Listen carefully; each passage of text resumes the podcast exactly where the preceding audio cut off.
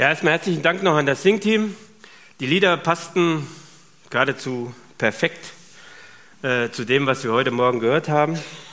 Bevor wir in die Texte einsteigen, äh, zwei organisatorische äh, Ansagen noch. Ähm, erste Ansage ist, dieser Gottesdienst wird nicht um halb zwölf beendet sein. Da könnt ihr euch schon mal gedanklich darauf einstellen. Ähm, mit dem Aufbau könnte auch knapp werden, aber schauen wir mal. Das Zweite ist, ich habe die, die Woche eine Erkältung gehabt. Ich lag ziemlich angeschlagen zu Hause. Wenn meine Stimme also irgendwann mal weggehen sollte, dann liegt es daran und äh, nicht an äh, sonstigen äh, Sachen. Und äh, der Manu hat eine Überleitung gesucht. Ich auch. Und ich habe gedacht, was gibt es denn eine bessere Überleitung als das, was wir heute Morgen hier gesehen haben? Wisst ihr, was hier heute Morgen stand? Die Zukunft. Hier stand heute Morgen die Zukunft. Vielleicht sogar die Zukunft oder ein Teil der Zukunft unserer Gemeinde. Auf jeden Fall ist es eine Zukunft. Und diese Zukunft, die sehen wir gerade auch. Ich finde, dieses Thema Israel, in dem Falle im Moment der Konflikt mit Gaza ist ein Thema, was uns ja schon seit vielen, vielen, vielen, vielen Jahren, Jahrzehnten, Jahrhunderten vielleicht sogar beschäftigt. Und das Thema ist sehr komplex. Also wir werden das jetzt heute in einem Gottesdienst nicht bis ins letzte Detail erörtern können und auch nicht auf jede einzelne Facette eingehen. Von daher seht es mir nach, dass wir manche Dinge nur mal an der Oberfläche betrachten können und dass wir manche Dinge vielleicht sogar mal in anderen Gottesdiensten oder in Bibelarbeiten vielleicht mal etwas tiefer betrachten sollen. Wenn ich euch jetzt fragen würde, Zukunft. Wer von euch hat Angst vor der Zukunft? Ihr müsst jetzt nicht die Hand heben, aber Zukunft ist etwas, was uns oft Angst macht. Und ich weiß nicht, ob ich euch die Angst jetzt heute nehmen kann, aber wenn wir uns mit diesem Buch hier beschäftigen, dann brauchen wir keine Angst vor der Zukunft zu haben. Und ich hoffe, das wird auch heute ein wenig deutlich werden. Ich will versuchen, mal an fünf Punkten das mit euch zu betrachten. Nämlich erstmal den Rückblick auf den 7. 8. Oktober 23, dann einen Blick, kurzen Blick in die Geschichte Israels werfen, dann natürlich auf das Thema Hamas und den Gazastreifen kommen als viertes ganz kurz die Ziele Gottes für die Gemeinde und als fünftens, wenn wir das noch schaffen, einen kleinen Blick auf das, was gerade dort in Israel passiert, mit Blick auf die Endzeit. Wer von euch liest Zeitung? Gibt es das noch so richtig mit Papier ja? oder digital? Auf jeden Fall schaut ihr Fernsehen. Ich habe ein Zitat als Einstieg mitgebracht von Karl Barth. Karl Barth, ein bekannter Theologe, evangelischer Theologe. Von ihm stammt das Wort. Wir haben die Bibel und die Zeitung nötig. Die Zeitung gibt uns den täglichen Bericht darüber, was in der Menschheit vorgeht. Und die Bibel lehrt uns, was diese Menschheit ist, die von Gott geliebt wird und für wen wir beten sollen. Ein Zitat, was, glaube ich, sehr, sehr passend ist in der heutigen Zeit. Ja, wir werden mit Informationen zugeschüttet. Wir haben Informationen heute täglich zu Hause vor uns durchs Internet. Wir können alles googeln und die Frage, die stellt sich immer wieder, wie wahrheitsgemäß. Und wenn wir jetzt einen Blick auf den 7. und 8. Oktober werfen, dann haben wir solche Bilder gesehen. Israel im Kriegszustand, Krieg in Nahost. Was ist passiert? Wie fast immer, hätte ich bald gesagt, an einem Sabbat also von dem 7. auf den 8. Oktober, hat die Hamas vom Gazastreifen aus einen Großangriff auf Israel gestartet. Dabei wurden in Israel nach offiziellen Angaben bislang etwa 1300 Menschen getötet. Und eine Information ist, seit dem Zweiten Weltkrieg, also seit dem Holocaust, sind nie mehr so viele Juden an einem Tag umgekommen wie an diesem 7. 8. Oktober. Zudem hat die Hamas viele Menschen verschleppt. Man weiß nicht genau, wie viele. Man geht von 240 Menschen aus, die als Geiseln gehalten werden und von denen ja in den letzten Tagen in der Waffenruhe etwa die Hälfte vielleicht freigelassen worden ist. Um was geht es eigentlich da? Ich habe zwei Bilder mal mitgebracht. Links oder von euch aus gesehen, links seht ihr erstmal den Gazastreifen. Der Gazastreifen ist im Prinzip von Gaza-Stadt dominiert. Das ist eine Millionenstadt. Ich muss Klammer auf, Klammer zu sagen, gewesen. Ja, und etwas weiter im Süden sind noch ein paar kleinere Städte. Und auf dem zweiten Bild seht ihr jetzt hier rot gestrichelt. Das ist die Linie, wo die Hamas-Terroristen am 7. und 8. Oktober aus diesem Gazastreifen Israel angegriffen haben. Sie sind also bis in diesen Teil vorgedrungen und man redet, man weiß es auch nicht so genau, von etwa 3000 Kämpfern, die an diesem Tag Gaza, den Gazastreifen verlassen haben und haben wirklich wahllos, wahllos getötet, gemordet und Juden umgebracht. Was ihr hier gelb seht, das ist das Evakuierungsgebiet, was Israel dann sofort beschlossen hat. Also man hat gesagt, alle Juden aus diesem gelben Gebiet müssen raus.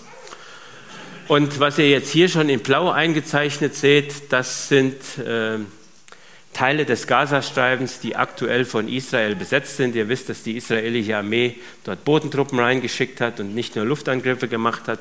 Das ist so etwa der Stand. Das konzentriert sich natürlich hier vieles auf Gaza-Stadt. Man hat dann hier auch Evakuierungslinien in den Süden äh, geschaffen für die Menschen, die dann hier geflüchtet sind in diesen unteren Teil und man greift aber mittlerweile, weil natürlich die Hamas-Terroristen mitgeflüchtet sind, auch diesen Süden an. Das ist mal grundsätzlich das, wie die aktuelle Lage ist. Ja.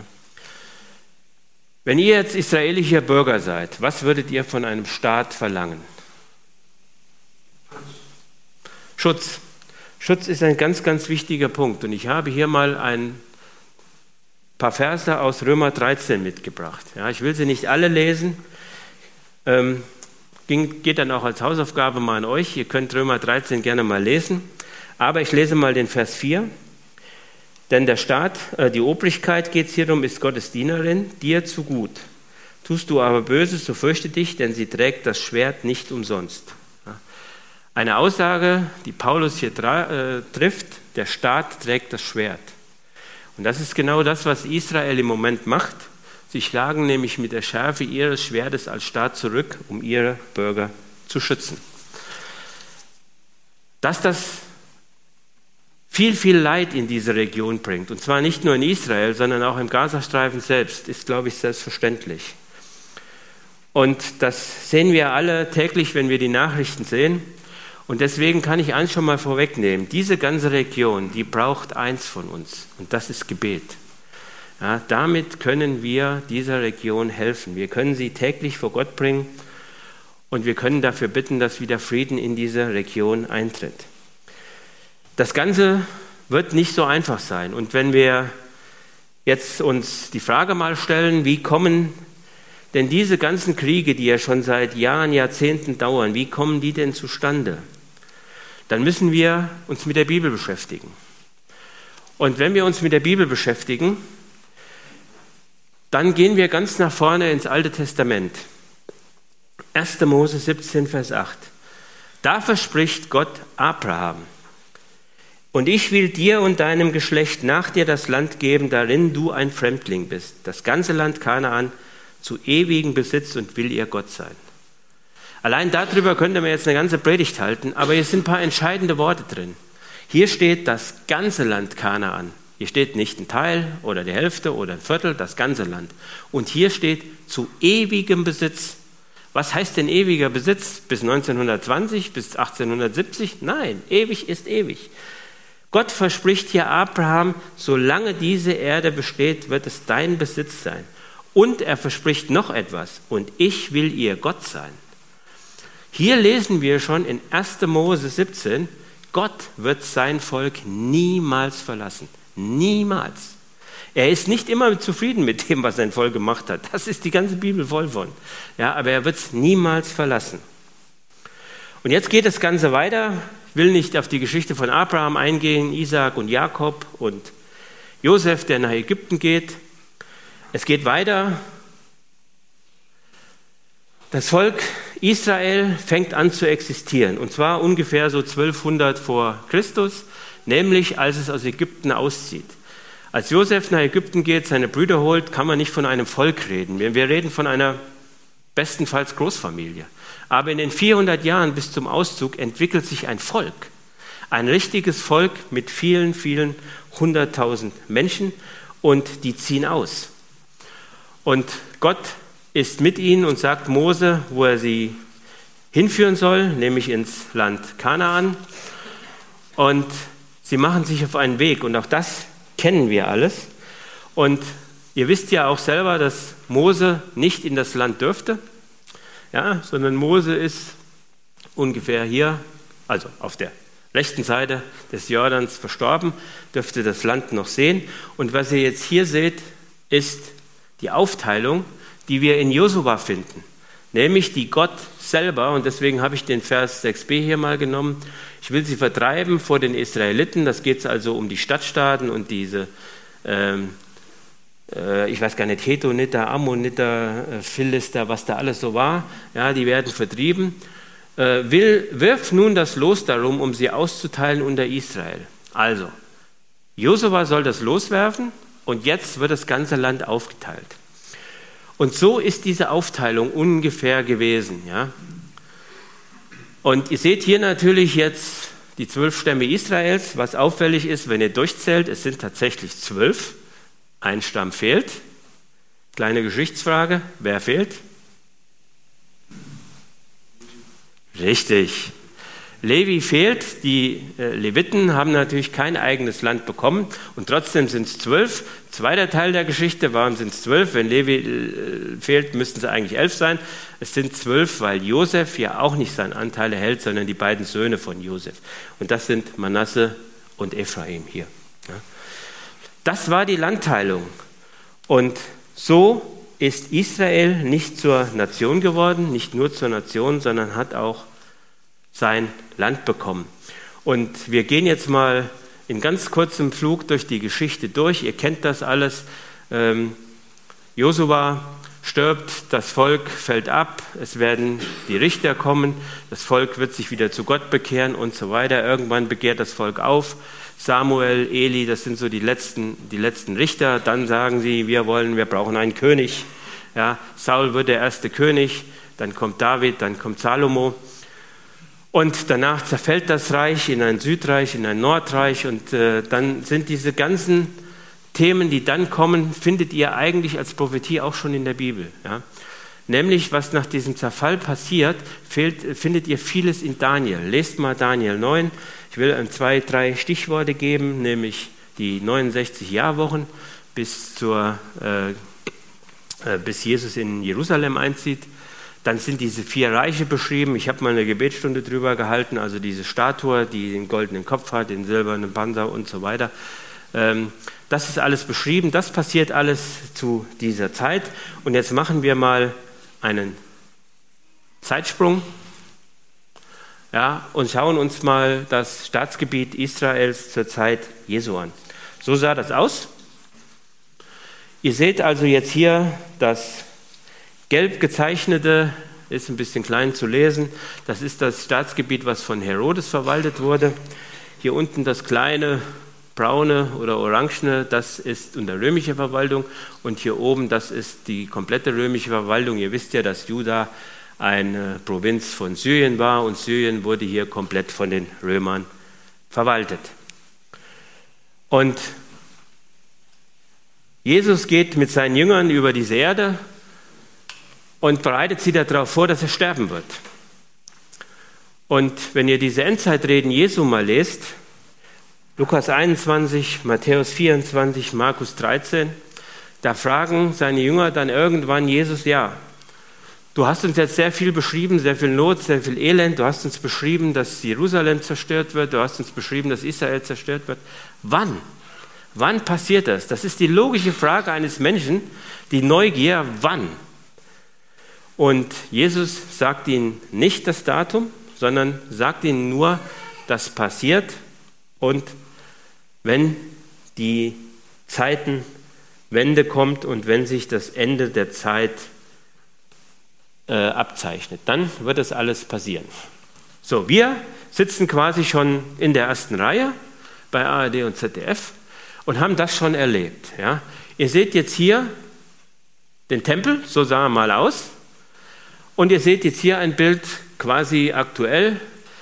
Der Tempel wurde im Jahre 70 zerstört. Das Ganze geht geschichtlich auf äh, das Jahr 66 zurück. Da gab es einen Aufstand in Israel und der Bar Kochba. Und Titus hat dann 70 diesen Aufstand endgültig niedergeschlagen und hat dann das, was in der Bibel auch schon angekündigt ist, hat dann komplett Jerusalem zerstört und den Tempel mit. Und das ist die berühmte Klagermauer, also der letzte Rest des Tempels, der in Israel noch steht, den man sehen kann da. Und das ist ja im Moment das größte Heiligtum der Juden. Und ihr seht jetzt hier oben den Felsendom und da ist die Al-Aqsa-Moschee. Da kommen wir dann später noch ganz kurz zu. Die stehen jetzt da, wo früher der Tempel stand. Also, Jesus sagt es seinen Jüngern, dass dieser Tempel zerstört werden muss. Und er wird zerstört. Und zwar nicht nur der Tempel wird zerstört, sondern jetzt gehen wir wieder ins Alte Testament zurück. In 5. Mose, da heißt es ab Vers 64, das Volk wird nämlich auch noch zerstreut werden, denn der Herr wird dich zerstreuen unter aller Völker von einem Ende der Erde bis ans andere. Und du wirst dort anderen Göttern dienen, die du nicht kennst, denn deine Väter, äh, noch deine Väter, Holz und Stein. Genau das passiert im Jahr 70. Da werden etwa zwei Millionen Juden verschleppt. Eine Million nach Rom und die andere Million, die verteilt sich auf der ganzen Erde. Die verteilt sich auf der ganzen Erde und das dauert Jahrhunderte, um nicht sogar zu sagen fast 2000 Jahre, bis sich das Ganze wieder wendet. Und auch hier müssen wir jetzt einen kleinen Zeitsprung machen. Ich gehe jetzt mal nicht auf die ganze Zwischenzeit an, aber wesentliche Themen sind, etwa 6. bis 7. Jahrhundert, äh, nachdem Mohammed gestorben ist, wird das gesamte Land Israel, wie es da nicht mehr heißt, übrigens Israel heißt bis 135 Jahre nach Christus Israel. Dann wird dieser Name umgewandelt von den Römern, nämlich ein ganz bekannter Kaiser, Hadrian, kennt ihr vielleicht noch aus dem Schulunterricht oder aus den Filmen, den Hadrianswall hat er erschaffen da in äh, Großbritannien. Der hat weil er die Juden gehasst hat, Jerusalem endgültig dem Erdboden gleichgemacht. Also das, was noch stand, hat er im Jahre 135 zerstört und hat dann gesagt, das heißt doch jetzt nicht mehr Israel, sondern das heißt jetzt lateinisch gesehen ähm, Palästina. Palästina heißt ja nichts anderes wie äh, Philister, hat das also umbenannt und hat gesagt, Jerusalem heißt nicht mehr Jerusalem, sondern heißt äh, Eolia Capitolina, das heißt, ist dem Gott des Kapitols geweiht. Der Gott des Kapitols war Jupiter, also hat das ganze Ding in Jupiter eingenannt, fängt zumindest mal mit dem gleichen Buchstaben an. Ja, das passierte im Jahr 135. Dann war das ganze Land eigentlich verwüstet. Ja, dann haben, nachdem Mohammed gestorben war, haben es die Araber nochmal erobert äh, im 7. Jahrhundert, aber es gab nicht viel zu erobern, es war ja nicht viel da. Und dann dümpelte das Ganze so ein bisschen hin. Ja, irgendwann kamen nochmal die Kreuzfahrer nach Jerusalem und haben dies zurückerobert. Dann hat Saladin es wieder von den Kreuzfahrern zurückerobert. Dann haben die Kreuzfahrer es nochmal erobert, als Saladin tot war. Dann kamen irgendwann die Mamelucken, den Namen habt ihr vielleicht auch schon gehört. Und irgendwann so 15. bis 16. Jahrhundert gab es dann das Osmanische Reich. Ja. Ich habe hier mal eine ein Schaubild nochmal mitgebracht. Das Osmanische Reich war damals ein Riesenreich. Ihr wisst, dass die kurz vor Wien standen. Das alles hier war Osmanisches Reich und was man hier nicht sieht, so dieses ganze Nordafrika war auch Osmanisches Reich. Und im Jahre 1882 gab es eine erste Einwanderungswelle nach Palästina. Es heißt ja immer noch nicht Israel, sondern es heißt nach Palästina. Und zwar gab es diese Einwanderungswelle aus Russland, und zu diesem Zeitpunkt haben dann die Juden, die eingewandert sind, angefangen, das Land wieder aufzubauen. Das Land war total verwüstet. Sie haben gepflanzt, sie haben gesetzt. Und was viele nicht wissen, es gab eine zweite Einwanderungswelle, nämlich nicht von Juden, sondern von Arabern. Warum? Die Juden haben angefangen, Kibbuze zu errichten. Ja, Kibbutze ist eigentlich eine, eine Art sozialistische Organisation, ich will nicht sagen kommunistisch, aber sozialistisch geführt. Und was brauchten die? Arbeiter. Ganz banal. Die brauchten Arbeiter. Und im Zuge dessen, da die nicht alles selber machen konnten, kamen eben ganz viele Arbeiter, äh, Araber in dieses Land Palästina und haben für die Juden gearbeitet und haben geholfen, das Land wieder aufzubauen. Ja, und diese erste Einwanderungswelle, die war dann um 1882 und jetzt kommen zwei ganz entscheidende Einschnitte, nämlich der erste und wahrscheinlich wesentliche Einschnitt war der Erste Weltkrieg. Warum? Ihr seht hier dieses Osmanische Reich, ja, riesengroß. Und dieses Osmanische Reich musste sich im Ersten Weltkrieg oder kurz vor dem Ersten Weltkrieg entscheiden, gehe ich mit Deutschland und Österreich oder gehe ich mit der sogenannten Entente, also mit England, Frankreich und Italien. Und für wen haben sie sich entschieden? Für Deutschland. Warum? Weil die eine Eisenbahn gebaut haben. Na, ja, also war ein Grund. Die haben es für Deutschland entschieden. Und jetzt passiert etwas ganz Einschneidendes. Weil sie sich für Deutschland entschieden haben, haben sie den Krieg verloren. Und im Zuge dessen wurden sie von den Engländern, Franzosen hier geschlagen. Und im Zuge dessen wurde dieses ganze Land komplett neu aufgeteilt. Das ganze Land Palästina, kommen wir gleich nochmal zu, kam unter britische Herrschaft. Das, was wir heute unter Syrien kennen, kam unter französische Herrschaft, Libanon, äh, Ägypten war äh, britische Herrschaft und alles, was dann hier so Nordafrika, seht das nur mal so by the way, das kam unter italienische Herrschaft. Warum ist das interessant? Weil im Zweiten Weltkrieg deswegen die Deutschen nach Afrika mussten, weil die Italiener das nicht gehalten haben und deswegen Hilfe brauchten. Daher kommen die Italiener nach Nordafrika, nur durch diese Geschichte. Ja. Und ich möchte euch ein Beispiel bringen, was ich beim letzten Abend mal gesagt habe. Und hier ist jetzt äh, na, ein Bild noch. Ach ja, ein, ein, ein Bild noch. Ähm, das war dann nach dem Ersten Weltkrieg ein erster Vorschlag, Palästina zu teilen. Und ihr seht jetzt mal hier, wie groß Palästina war. Wir reden hier nicht von einem Gazastreifen, der ist überhaupt nicht ersichtlich. Wir reden von keinem Westjordanland. Diese Begriffe kommen alle erst später ins Spiel. Das alles, was hier ähm, pink, lila, wie auch immer ist, das ist Palästina. Und äh, ich will jetzt nicht auf die Geschichte komplett eingehen. 1917 gab es die sogenannte Balfour-Erklärung, wo es also einen ersten Vorschlag gab, auch von den Engländern. Und den haben dann vorgeschlagen, hier an, in der Linie des Jordans, also am Toten Meer, wir teilen das. Ja, und der Vorschlag war, von uns aus gesehen, das ganze Rechte wird Gebiet der Palästinenser, das ganze Linke wird Gebiet der Juden.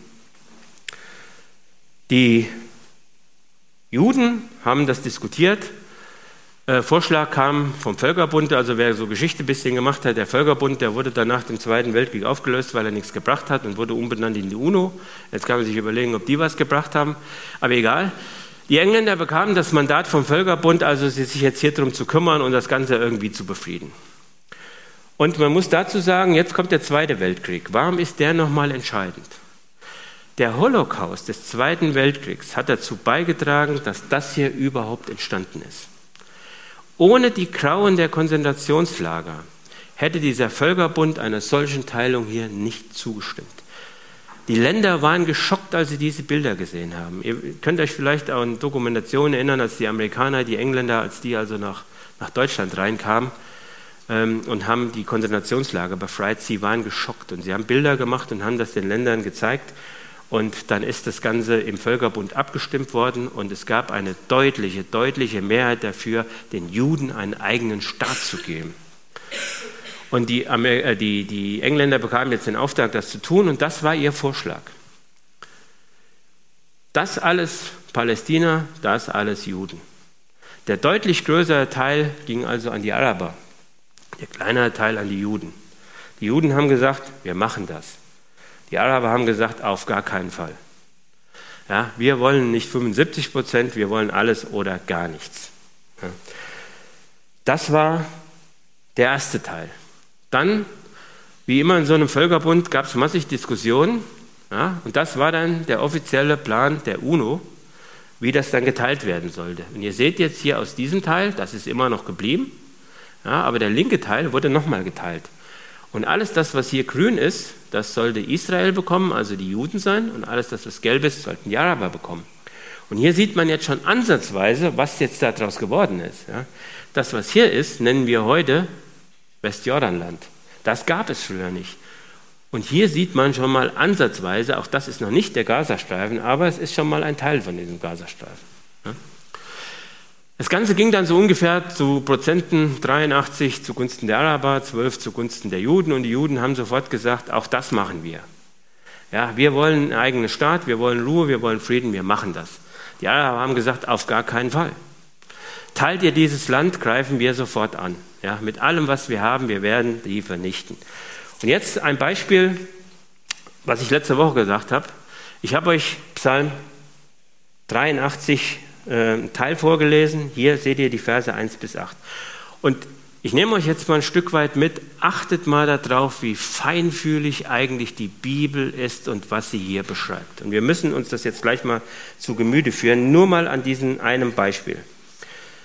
Gott, schweige doch nicht. Gott, bleibe nicht so still und ruhig, denn siehe, deine Feinde toben und die, die dich hassen, erheben das Haupt. Sie machen listige Anschläge wider dein Volk und halten Rat wider die, die sich bei dir bergen. Wohl ansprechen sie, lasst sie uns ausrotten, dass sie kein Volk mehr seien und des Namens Israel nicht mehr gedacht werde. Ja, sie haben einmütig beraten und haben einen Bund wider dich gemacht.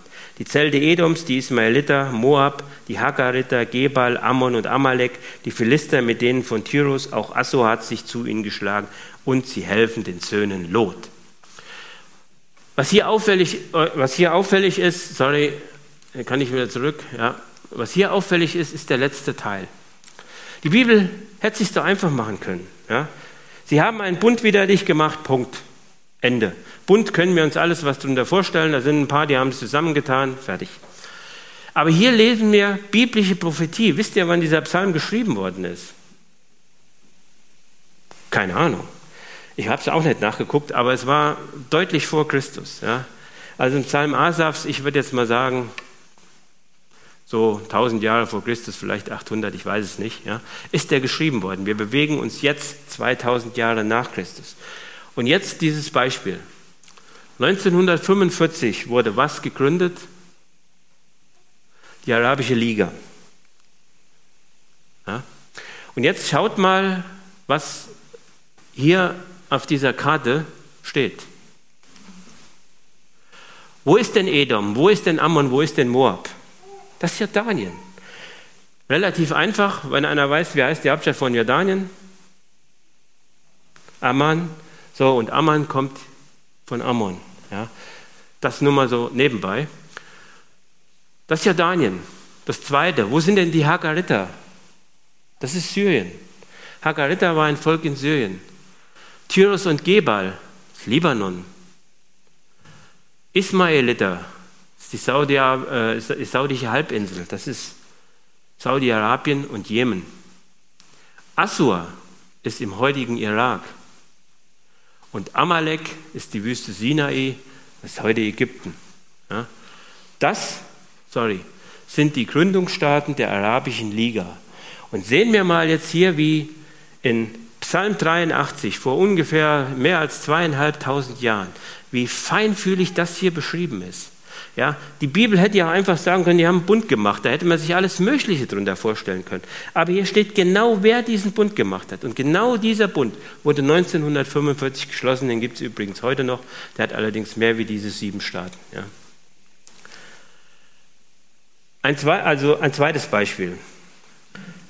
Israel wurde gegründet am 14.05.1948 und um 24 Uhr haben die Engländer ihr Mandat abgegeben und tags darauf haben neun Armeen sofort Israel angegriffen. Das war ein Krieg, der hat zwei Jahre gedauert. Israel hat standgehalten, wieder allen Erwartens, weil natürlich die arabischen Armeen eigentlich deutlich überlegen waren. Und trotzdem konnten sie das Land nicht einnehmen, ganz im Gegenteil. Und 1949 hat die UNO eingegriffen und hat gesagt, wir müssen einen Waffenstillstand machen. Das war der Zeitpunkt, so wie es 1949 aussah. Ja, ihr seht, das ist immer noch palästinensischer Teil. Hier sieht man jetzt dieses Westjordanland, was sich rauskristallisiert.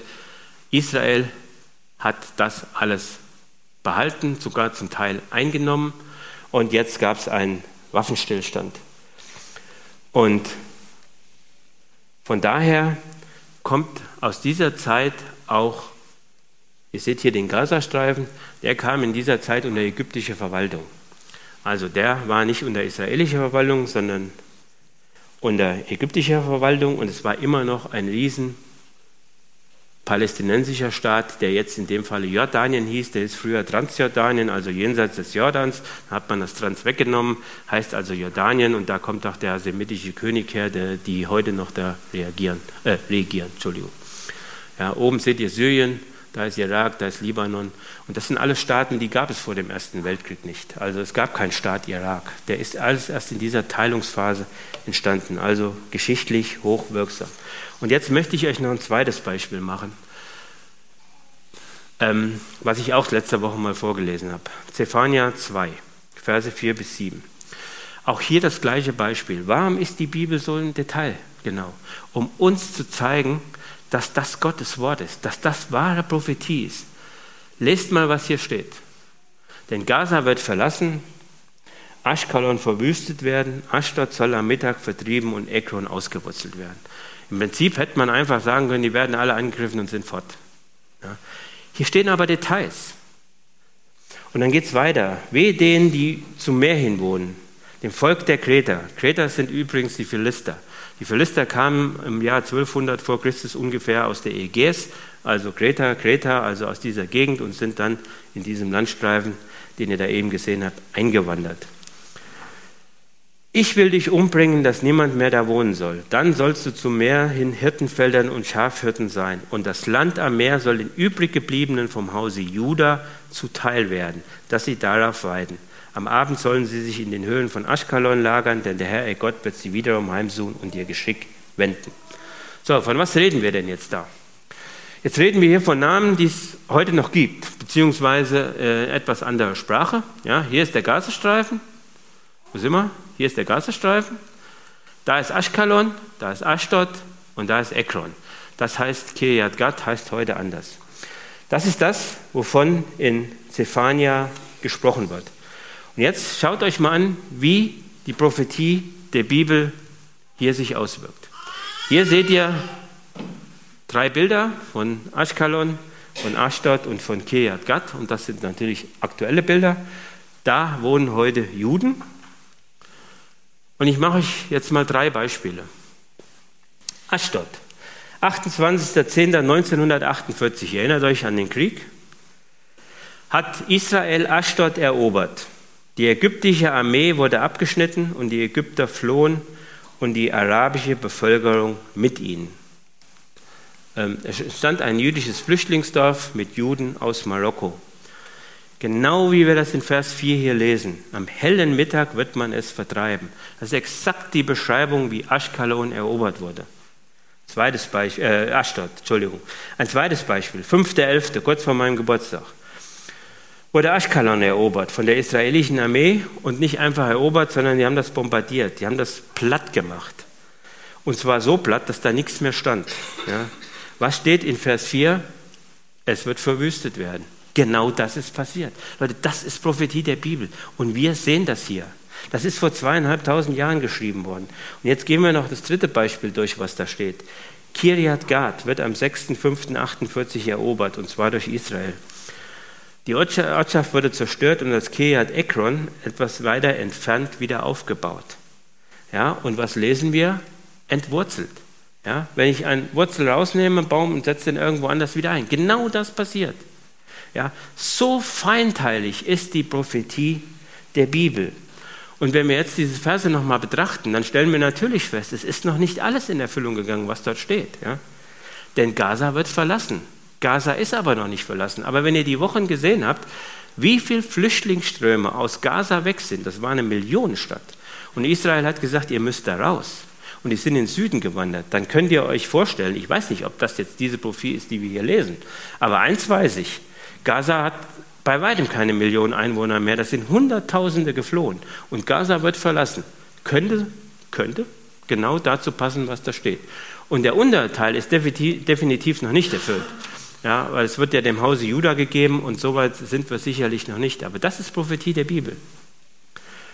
Und jetzt gehen wir mal in der Geschwindigkeit noch ein Stück weit weiter. Wiederum haben die Araber Israel angegriffen. Sie waren jetzt ein Volk, sie waren ein Land und Sie hatten eine Sprache. Auch das muss man wissen. Es gab kein klassisches Hebräisch. Hebräisch ist erst wieder entstanden, als Israel zurückgegangen ist nach Palästina oder in ihr jetziges Land. Und Israel ist übrigens das einzige Land der Erde, das den Namen Gott im Namen hat. Also Israel, EL, EL steht für Gott, ja, L. Das einzige Land der Erde, wo Gott im Namen vorkommt. So, das war der berühmte Sechstagekrieg. Ja, wieder hat alle arabischen Völker, die um die herum sind, angegriffen. Und in genau sechs Tagen waren die alle fertig. Ja, wieder musste die UNO eingreifen und Israel hatte das Ganze, was ihr jetzt hier seht, besetzt. Ja. Sinai besetzt, Gazastreifen besetzt, Westjordanland besetzt, Libanon besetzt. So. Diesen Teil haben sie gar nicht mehr hergegeben. Diesen Teil haben sie auch nicht hergegeben, aber die ganze Wüste Sinai, die haben sie wieder zurückgegeben. Und was passiert jetzt? 2005, und jetzt nähern wir uns mal dem Thema Hamas. 2005, äh, Ministerpräsident Israels Ariel Sharon verlässt Israel den Gazastreifen. Ja, eigentlich ohne Not hat Sharon gesagt, da gehen wir jetzt raus, den hatten sie besetzt, da war Ruhe, und haben gesagt, den überlassen wir jetzt der Selbstverwaltung. Genauso wie Teile des Westjordanlandes und die gehen also jetzt hier weg. Im Jahr 1987 hat sich die Hamas gegründet und Hamas heißt im Arabischen so viel wie Begeisterung, Eifer oder Kampfgeist. Hamas gibt es aber auch im Hebräischen und das heißt Unrecht, Grausamkeit, Ungerechtigkeit, falsch oder böse. Und ich habe es mal in Klammern geschrieben. Nach den Recherchen, die ich betrieben habe, ich habe es also nicht gezählt, kommt das ungefähr 90, äh, äh, Quatsch, 90, 59 Mal in der Bibel vor. Und ich habe euch hier mal so ein paar Bibelstellen rausgesucht als Beispiel. 1. Mose 6, 11 bis 13, da steht, aber die Erde war verderbt vor Gott und voller Frevel. Und im original hebräischen Text heißt es Hamas. Ja. Denn Gott sah auf die Erde und siehe, sie war verderbt, Hamas.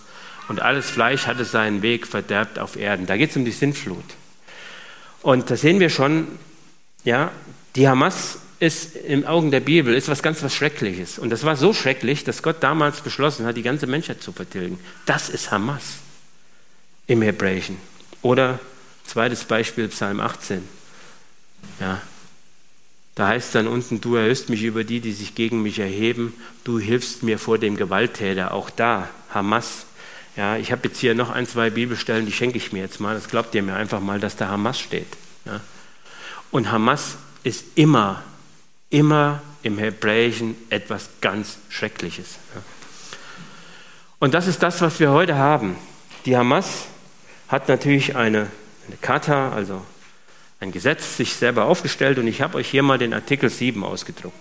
Das ist nicht ausgedacht, sondern das könnt ihr im Internet nachlesen, Artikel 7 der Hamas. Die Stunde wird kommen, da die Muslime gegen die Juden so lange kämpfen und sie töten, bis sich die Juden hinter Steinen und Bäumen verstecken.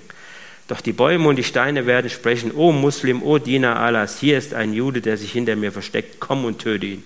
Nur der Garkat-Baum, das weiß man nicht so genau, was das ist, äh, wird dies nicht tun, denn der ist ein Baum der Juden. Die Hamas hat als oberstes Ziel die Vernichtung komplett Israel.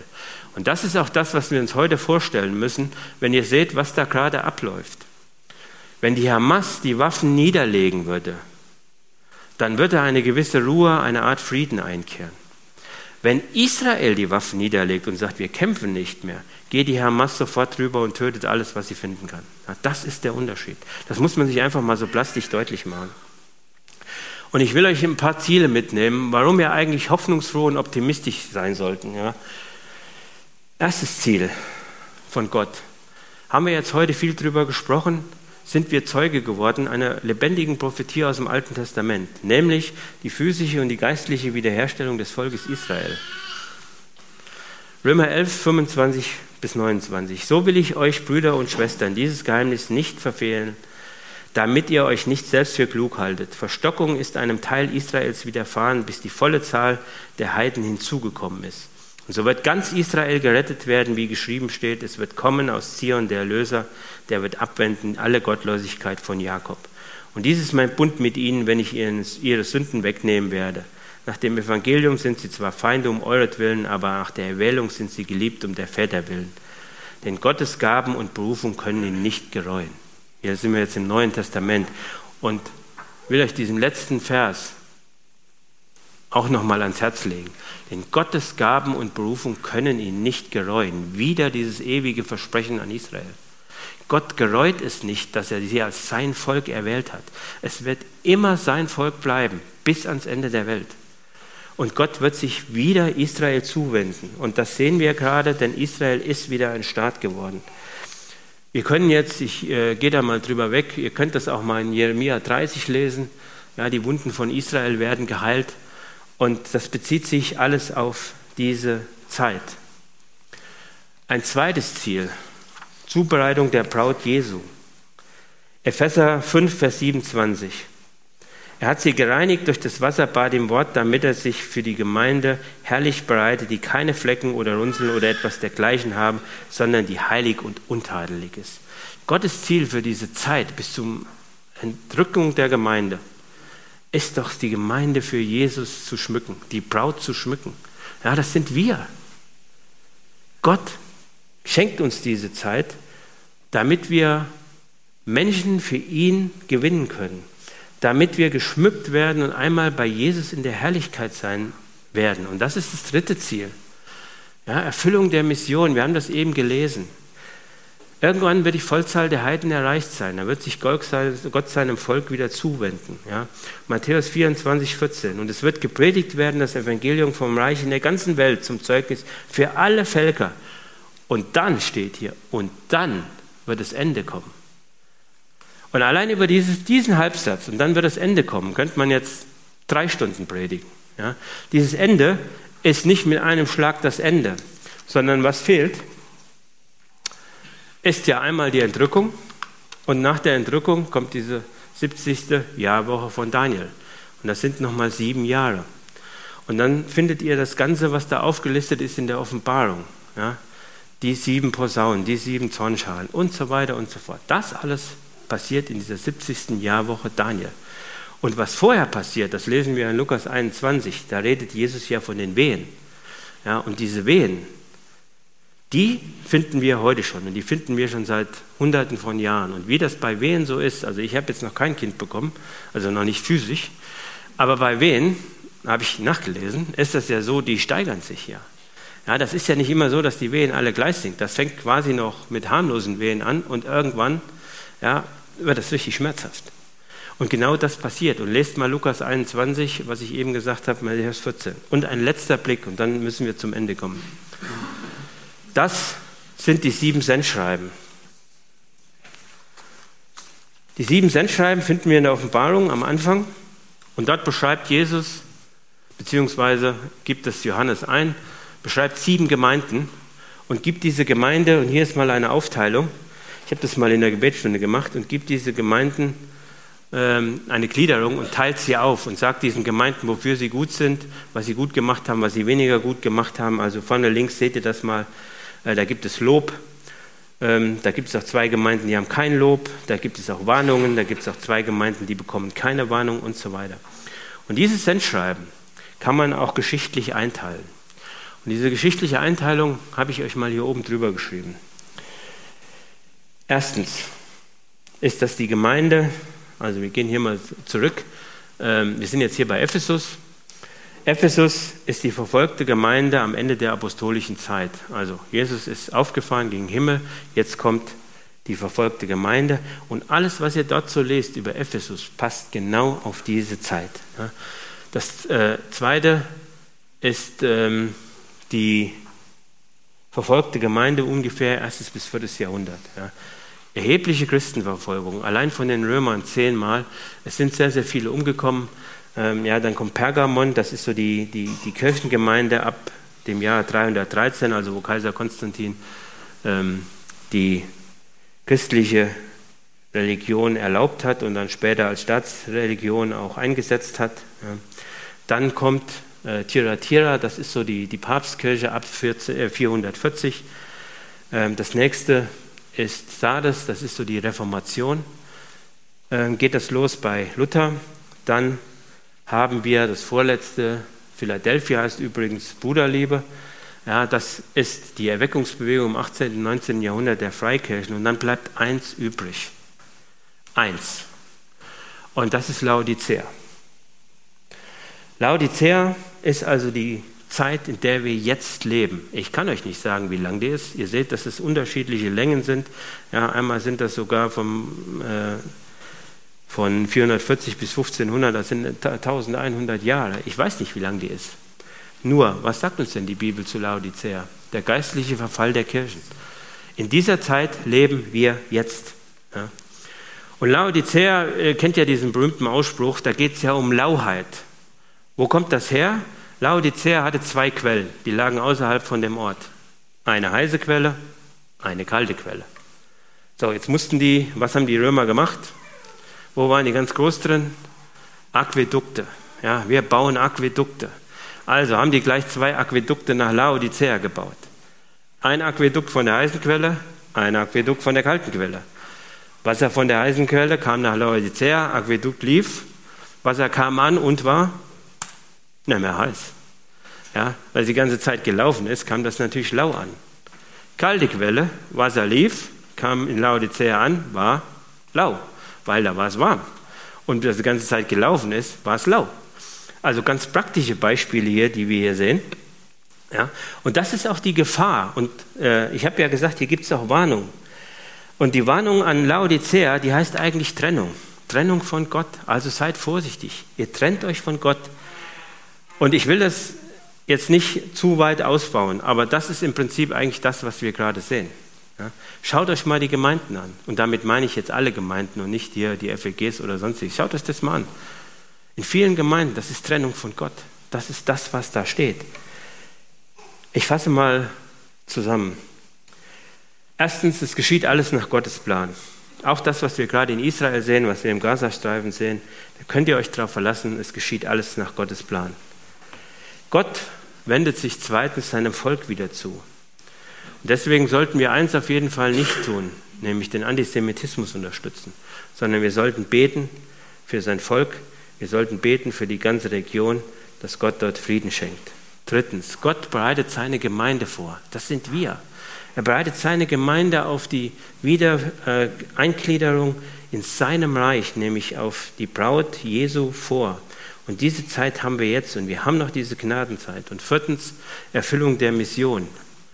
Das ist das, was wir auch in den letzten 100 Jahren erlebt haben. In den 100 Jahren sind mehr äh, Bibeln übersetzt worden in Sprachen als in den ganzen tausenden Jahren vorher. In den letzten 100 Jahren, alles passiert.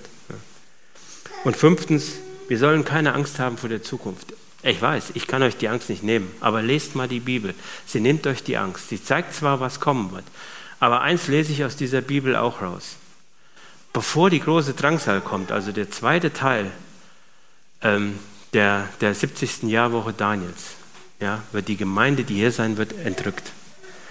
Und das ist doch unsere Zuversicht. Wir werden da nicht mehr hier sein. Ja, und dann kommen erst diese ganzen schlimmen Kriege, was echte Weltkriege sein würden mit der Schlacht in, in, in Edom, mit der Schlacht in Armageddon und so weiter und so fort. Allein das sind Themen, die kann man dann äh, entsprechend auch ganze Predigten drüber halten. Aber es ist einfach faszinierend und ich hoffe, ich habe das ein bisschen deutlich machen können, wie genau die Bibel ist und was die Bibel an prophetischen äh, Dingen enthält und wie Gott sie wahr macht. Und wir haben sehr, sehr viel gesehen. Wir leben 2000 Jahre nach Christus und das gesamte oder ein, ein Großteil des Alten Testamentes ist bereits erfüllt. Es ist noch nicht alles erfüllt. Aber das soll uns die Angst nehmen. Wir haben einen riesengroßen Gott, der hat alles in seiner Hand und er hält auch uns in seiner Hand. Deswegen brauchen wir uns nicht zu fürchten. Amen. Sorry, dass es ein bisschen länger gedauert hat, aber das Thema ist wirklich komplex.